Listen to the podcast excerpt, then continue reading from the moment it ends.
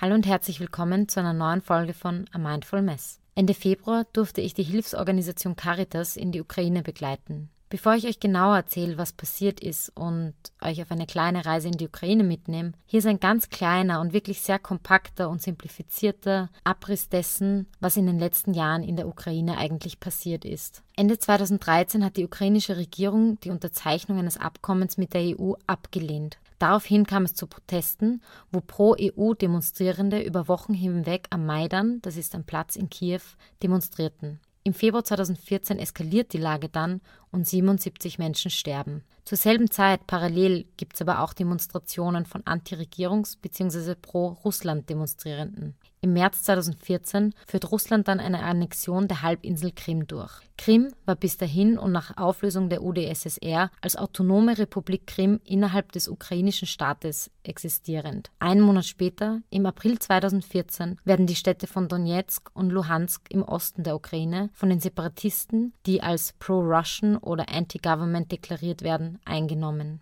Donetsk und Luhansk werden dann als neue Volksrepubliken ausgerufen und die ukrainische Armee antwortet darauf dann mit militärischem Einsatz. Zu diesem Zeitpunkt, im April 2014, ist der Konflikt aber schon längst blutig. Das Explodieren von Granaten, Landminen, all das liegt an der Tagesordnung für die ukrainische Bevölkerung. Zahlreiche Menschen müssen fliehen. Bis dato sind es ungefähr 1,5 Millionen, die als Binnengeflüchtete im eigenen Land ihre Heimat oder ihre Heimatstadt verlassen mussten. Diese Binnengeflüchteten werden im Fachjargon IDPs, Internally Displaced Person, genannt. Zwischen den neu verkündeten Volksrepubliken im Osten und dem Rest der Ukraine im Westen wird dann eine sogenannte Contact Line eingezogen. Das ist die Linie, die diese beiden Gebiete trennt.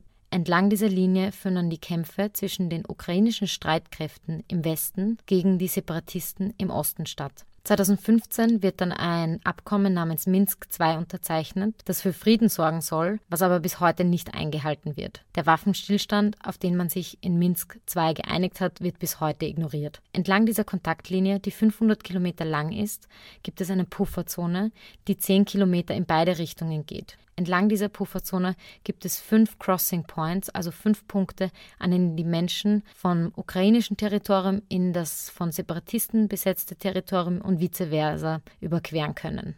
Direkt an oder entlang der Pufferzone leben momentan 100.000 Menschen und diese befinden sich tagtäglich in unmittelbarer Gefahr. Gesamt sind in diesem Krieg in den letzten fünf Jahren bereits 13.000 Menschen ums Leben gekommen. Ist mit einem Sicherheitsgurt ausgestattet. Dieser wird geschlossen, indem Sie die beiden Enden ineinander stecken. In Kiew gelandet haben wir uns als erstes lokale Projekte der Caritas in Kiew angeschaut. Zum einen das Children Center Aspern, wo verschiedenste Dienste angeboten werden. Neben Nachmittagsbeschäftigungen, Waschmöglichkeiten, Gesundheitschecks und Jobtrainings für junge Menschen gibt es dort auch zwölf Kinder, die dort als soziale Waisen leben. Das bedeutet nicht, dass die Eltern dieser Kinder verstorben sind, sondern dass sie nicht mehr in Obhut der Eltern sind und somit obdachlos wären. Das jüngste Kind, das dort lebt, ist drei Jahre alt. Oft kommen die Kinder von Gewalt, von Missbrauch, von drogenabhängigen Eltern oder Eltern, die im Gefängnis sitzen. An den Decken dieser Zimmer, wo diese Kinder leben, in dem Zentrum, sind so Kunststoffkacheln gewesen. Und, und was mich besonders berührt hat, war, dass einige dieser Kunststoffkacheln angemalt waren. Und ich habe dann gefragt, warum die angemalt sind. Und dann wurde mir erklärt, dass immer, wenn ein Kind adoptiert wird und das Waisenhaus verlassen kann, eine Kachel malt und dort hinterlässt. Das heißt, die Kinder, die immer noch in diesem Waisenhaus sind, schlafen jede Nacht unter ein paar der angemalten Kacheln von Kindern, die jetzt ein besseres Leben leben dürfen. Hello.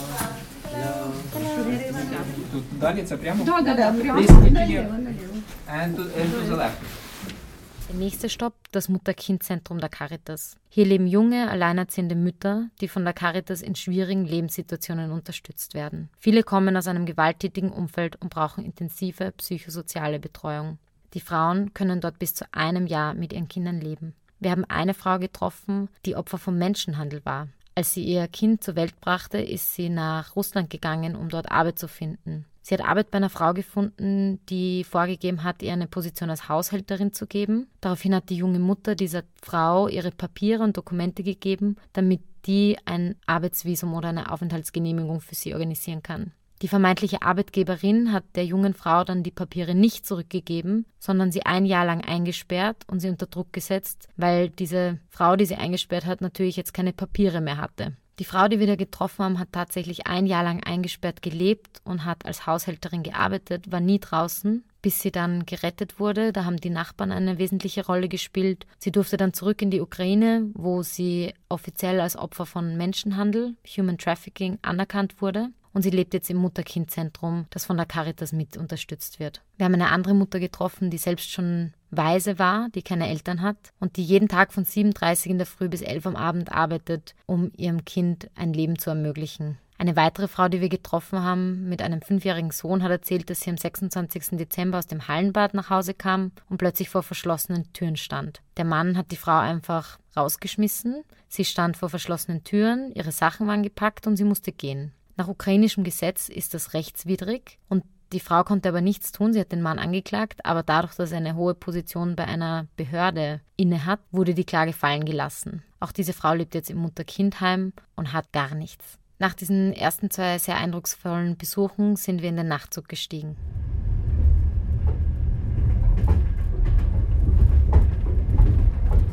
Starobilsk angekommen, machen wir dann sogenannte Home Visits. Das sind Besuche bei Menschen zu Hause, die die Hilfe der Caritas in Anspruch nehmen. Sozialarbeiterinnen der Caritas besuchen in der Ukraine sowohl von Armut betroffene Menschen als auch IDPs, das haben wir vorher schon gelernt, Binnengeflüchtete und ältere Menschen. Die erste Familie, die wir besuchen, ist die Familie von Anja.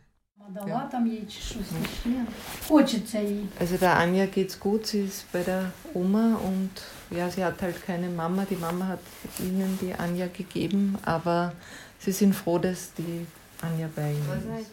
Anja ist ein siebenjähriges Mädchen ohne Mama und ohne Papa. Anja wurde als Kind in eine noch intakte Beziehung geboren, doch die Mutter lernt dann nach eineinhalb Jahren jemand Neuen kennen und verlässt die Familie. Der Vater steht dann vor der Herausforderung, ein eineinhalbjähriges Kind, das schwer behindert ist, Anja leidet unter Zerebralparese, großzuziehen. Dadurch, dass es keine Sonderschulen oder spezielle Einrichtungen für die Anja gibt, muss der Vater im Prinzip sich 24-7 um dieses Kind kümmern. Natürlich bedeutet das aber auch, dass er nicht arbeiten gehen kann. Der Vater merkt dann ziemlich schnell, dass er völlig überfordert ist mit der Situation und übergibt die Anja seinen Eltern, also der Oma und dem Opa, und geht dann nach Polen arbeiten. Wir treffen Anja also bei den Großeltern, die haben 135 Euro Pension zusammen und sie selber sagen, dass sich Strom, Gas, Heizung, Essen und Medikamente gerade noch ausgehen, aber Fleisch gibt es halt sehr selten. Sie haben schon sehr oft gesagt bekommen, dass sie die Anja ins Heim geben sollen, aber daran denkt die Oma nicht. Die Anja kann kaum gehen, kann nicht sprechen und sie hat wenig bis gar keinen Kontakt zu anderen Kindern, da sie einfach nur den ganzen Tag zu Hause ist. Die Familie lebt in einem kleinen Dorf, und der einzige Moment, wo Anja mit anderen Kindern in Kontakt kommt, ist, wenn die Caritas zum Beispiel Feste organisiert. Und die Sozialarbeiterinnen der Caritas kommen öfters vorbei. Sie bringen Lebensmittelpakete und spielen aber auch mit der Anja und leisten ihr ein bisschen Gesellschaft. Als nächstes besuchen wir Katharina. Katharina ist 85 Jahre alt. Sie hat drei Schulstufen absolviert und hat sehr früh zu arbeiten begonnen. Sie hat zuerst im Kohlschacht gearbeitet, das ist eine sehr gefährliche und körperlich anstrengende Arbeit, und wurde dann zur Lokführerin. Katharina bekommt 1800 Grivna im Monat, das sind nicht mal 60 Euro, das ist ihre Pension. Sie hat Kinder, aber die besuchen sie sehr selten, und die Menschen, die sie oft besuchen, sind die Sozialarbeiterinnen der Caritas. Katharina hat wie alle alten Damen, die wir besucht haben, extrem dicke Socken und zwar mehrere Schichten davon getragen, weil so kalt in ihrer Wohnung ist. Und das haben viele alte Menschen in der Ukraine gemeinsam. Sie können sich nicht mal das Heizen leisten. Über Katharina habe ich auch einen Post in meinem Instagram-Feed gemacht, also schau dir den gern an und lies die Geschichte von ihr ein bisschen genauer. Ähnlich war es auch bei Valentina. Valentina ist auch eine Babuschka, so nennt man in der Ukraine die Omas. Valentina ist 1936 geboren und hat mit 17 zu arbeiten begonnen. Sie war in Kasachstan und Usbekistan als Erntehelferin bei der Baumwollernte. Sie selbst hat einen Russen geheiratet und der ist bereits verstorben. Ihr einziger Sohn ist 1999 ins Ausland gegangen und seither hat sie nie wieder etwas von ihm gehört. Im Sommer hat sie 10.000 Grivna, das sind knapp 330 Euro, Brennholz gekauft und das ist die Hälfte ihrer Jahrespension. Als wir sie fragen, was ihr einziger Wunsch ist, sagt sie, sie wünscht sich eine Gehhilfe. Denn als wir in ihr Zuhause kommen, bewegt sie sich mit einem kleinen Beistelltischchen fort, auf dem sie sich abstützt. Dazu muss sie sich natürlich ziemlich niedrig runterbücken und was sie sich wünscht, ist eine Gehhilfe, dass sie halbwegs aufrecht mit der Stütze gehen kann.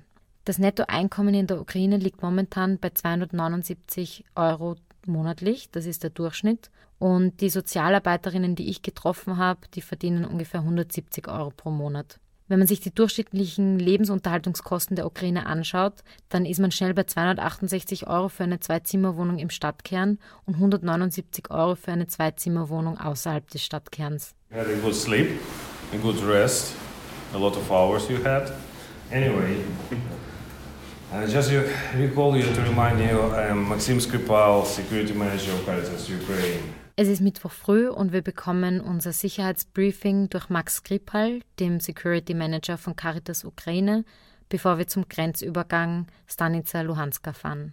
The main security consideration for this location is actually, and because the main incidents counted which happens with civilians in location are mine incidents or EAD incidents and usage of small arms fire. The third consideration is usage of sniper. Snipers are quite active during the 2019 in the, in the whole area. And the distance of sniper rifles is much higher than just considered as small arms fires. And you should be also aware that we have security gears, which I would request because with a big delegation we are too attractive. And security gears give you at least some protection. We have security gears which by level protection gives you protection against up to AK-47. Kurz vor der Pufferzone legen wir unsere Helme und schusssicheren Westen an. Und mir wird gesagt, dass ein AK-Sturmgewehr da nicht durchschießen kann durch diese Weste, aber ein Scharfschützengewehr schon. An der Pufferzone angekommen sind wir neben dem stark bewaffneten Militär die einzigen Menschen, die Schutz tragen. Es sind tausende Menschen, die hier anstehen und warten, und sie alle sind nicht geschützt. Das ist Martin Gantner, Pressesprecher der Caritas.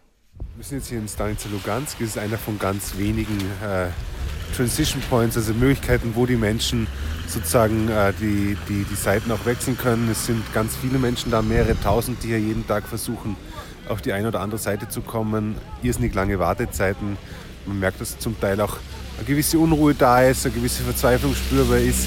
Äh, und ich habe mit einer alten Frau gesprochen, die mir erzählt hat, dass sie zweimal im Monat äh, von einer Seite auf die andere kommt, also auf die ukrainische Seite und hier dann auch sozusagen um ihre Pension zu beantragen, die sie auch in der Volksrepublik bekommt. Und sie hat gesagt, wenn sie, wenn sie da mal zu spät kommt, dann muss sie immer gleich auch ein halbes Jahr lang warten. Äh, man merkt schon, da geht es um sehr, sehr viel. Ähm, es ist auch eine sehr unsichere Situation. Die, die, die, Brücke selbst ist schon lange nicht mehr unter Beschuss gestanden, aber die, die Gegenden rundherum sehr wohl. Und da gibt es in der Nacht auch noch immer Bombings, Shellings. Und man sieht auch in den Wiesen äh, durchgestrichene Totenköpfe, wo klar ist, dass es vermintes Gebiet ist. Also eine sehr bedrückende Situation eigentlich. Überall sind Menschen und man merkt schon, dass sie ziemlich lange warten müssen. Eine Frau beginnt zu schreien, als sie uns sieht und ich verstehe sie, weil wir dürfen da vom Militär begleitet einfach durch die Pufferzone spazieren und sie wartet einfach schon seit Stunden in der Kälte. Ich verstehe nicht genau, was sie sagt, weil sie in einer anderen Sprache spricht, aber ich verstehe ihren Unmut. Laut Auskunft müssen die ganzen alten Menschen, die über diesen Crossing Point gehen, zweimal im Monat auf sozusagen ukrainisches Territorium, um ihre Pension in Anspruch zu nehmen. Und um aber Anspruch auf diese Pension zu haben, die meistens nur so 50 Euro im Monat sind, müssen sie sich 72 Stunden auf ukrainischem Territorium aufhalten. Das heißt, sie müssen erstmal darüber lang warten und müssen sich dann aber auch auf der anderen Seite eine Unterkunft suchen, entweder bei Freunden oder Bekannten, Familie oder auch in irgendwelchen ganz billigen Hostels, wo sie in Schlafsälen schlafen. Nach den 72 Stunden können sie dann das Geld abholen und wieder zurück, was für viele Menschen, die alt sind, vielleicht auch körperlich behindert sind. Wir haben einen Mann mit nur einem Bein gesehen, für den das echt eine echt, echt mühsame Angelegenheit ist. Diese Menschen können das Zuhause im besetzten Gebiet nicht verlassen, weil am Land die meisten Menschen in der Ukraine Eigenheime haben. Das heißt, sie haben da ihren eigenen Grund, wo sie ihr Haus drauf gebaut haben. Und im Gegensatz zu einer Mietwohnung, die man einfach verlassen kann, kann man einen Eigengrund nicht einfach verlassen und woanders hinziehen. Wir verlassen die Pufferzone und fahren in eine Schule, die sehr nah an Stanica Luhanska ist. Und auf dem Weg dahin sind überall zerbombte Häuser. Das ist ganz normal dort. Die Schule ist eine von 17 Schulen, die direkt bzw. in unmittelbarer Nähe der Kontaktlinie sind, die von der Caritas unterstützt werden. Dort treffen wir die Betreuerinnen und Psychologinnen, die eben gemeinsam mit der Hilfe der Caritas dort sogenannte Child-Friendly Spaces eingerichtet haben und betreuen. Dort wird resozialisiert, gesprochen, sorgt für Abwechslung für die Schülerinnen und Schüler, es wird gespielt, es wird versucht, wieder Vertrauen aufzubauen. Wir sprechen da mit Jugendlichen und das sind ganz normale Jugendliche, die haben einfach ganz normale Wünsche wie ins Kino gehen und Cafés und Freunde treffen und das alles ist wenig bis gar nicht möglich. Kurz bevor wir gehen, spielen dann zwei Burschen noch was auf der Gitarre vor und wir müssen dann aber ziemlich schnell zu den Autos eilen, weil wir den Zug nach Kharkov erwischen müssen.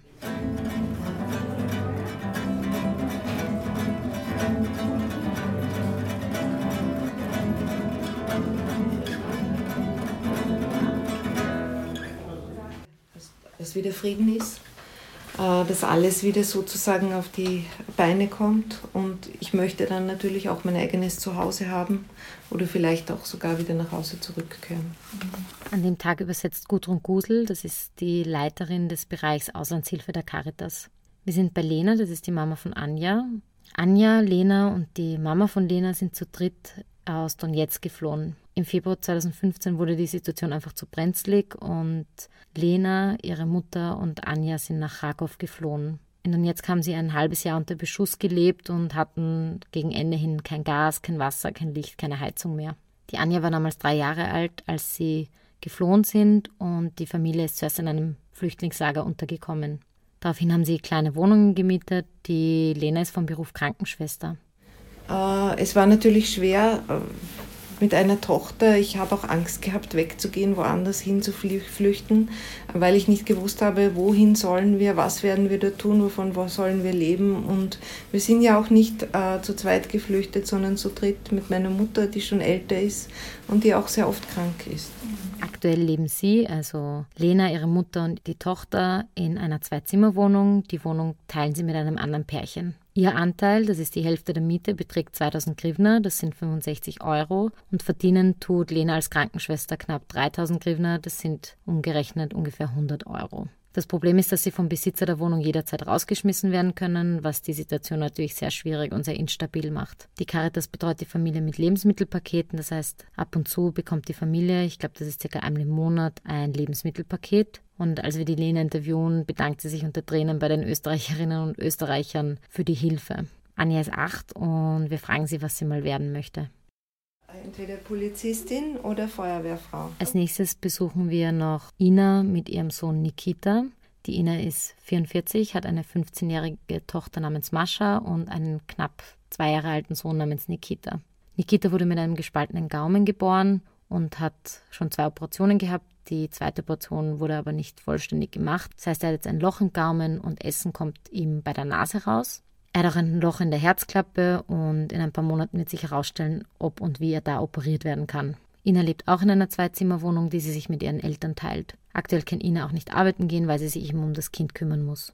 Auch sie wird mit einem Lebensmittelpaket versorgt und die Sozialarbeiterinnen helfen ihr bei Behördengängen, vor allem wenn es um Papiere und bürokratische Dinge bezüglich des Sohns geht. Unser letzter Hausbesuch an dem Tag ist dann bei Lydia.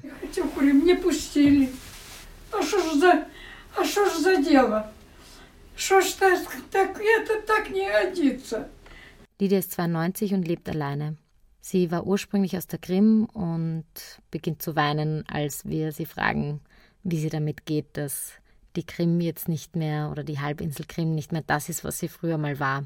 Sie hat einen Sohn und eine Tochter. Der Sohn lebt in Weißrussland und ruft sie ab und zu an und die Tochter kommt ab und zu am Wochenende und hilft ihr ein bisschen.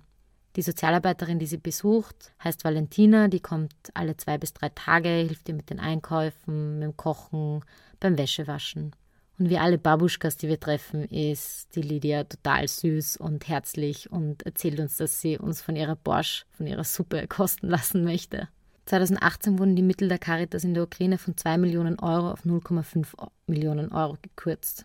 Das liegt zum einen an Spendenrückgängen, aber auch an Kürzungen von Förderungen durch unsere aktuelle Bundesregierung. Meine Eindrücke aus der Ukraine haben mich zutiefst bewegt und wirklich, wirklich fassungslos gemacht, dass so ein Konflikt mitten in Europa stattfinden kann. Klaus Schwertner, der Generalsekretär der Caritas, hat das auf der Reise sehr treffend gesagt. Er hat gesagt, Hilfe für die Ukraine ist Nachbarschaftshilfe. Von Wien nach Bregenz ist es so weit wie von der österreichischen Grenze zur ukrainischen Grenze. Wenn wir den Ukrainerinnen und Ukrainern helfen, ist das einfach Nachbarschaftshilfe. Es muss auch nochmal betont werden, laut UN-Kinderrechtskonvention hat jedes Kind Recht auf Sicherheit und Schutz, auf Zugang zur Bildung und auf ein Aufwachsen in einer Familie. Allein in der Ukraine sind aktuell 700.000 Kinder direkt vom Konflikt betroffen. Die Hälfte der Menschen, die sich auf der Flucht befinden, sind Kinder. In der Ukraine wurden im Zuge des Konflikts 740 Schulen beschädigt oder zerstört. Kinder lernen somit oft in provisorischen Klassenzimmern, obwohl es dort im Winter bis zu minus 30 Grad haben kann. Kinderarmut ist auch abseits des Krieges in der Ukraine ein Thema, das wir nicht vergessen dürfen. 2,8 Millionen Kinder in Osteuropa stehen unter staatlicher Obsorge. Jetzt ist die Frage zum Abschluss, was können wir tun? Das Erste ist, wir dürfen diesen Konflikt nicht vergessen. Als ich zum ersten Mal über diesen Konflikt gepostet habe, haben sich ganz viele gemeldet, die nichts darüber wussten. Es ist tatsächlich ein stiller Konflikt, es sind stille Schreie, es sind stille Schicksale. Das sind Europäerinnen und Europäer, die so nah an uns dran sind und so sehr leiden. Wir dürfen diesen Konflikt nicht in Vergessenheit geraten lassen. Wir dürfen diese Menschen nicht in Vergessenheit geraten lassen. Und was wir sonst noch machen können, ist, dass wir spenden. Wir können an Organisationen wie die Caritas spenden. Da reichen zum Beispiel 20 Euro in Form einer Patenschaft schon, um einem Kind in der Ukraine eine warme Mahlzeit täglich zu finanzieren. Und vielleicht gibt es noch andere Organisationen vor Ort, die ihr gern unterstützen möchtet. Ich möchte dringend daran appellieren, dass wir alle ein Privileg haben, in einem friedvollen, sicheren Land zu leben und wir diesen Menschen zumindest in Form von finanzieller Hilfe irgendwo beistehen können. Ich danke euch fürs Zuhören und bis zum nächsten Mal.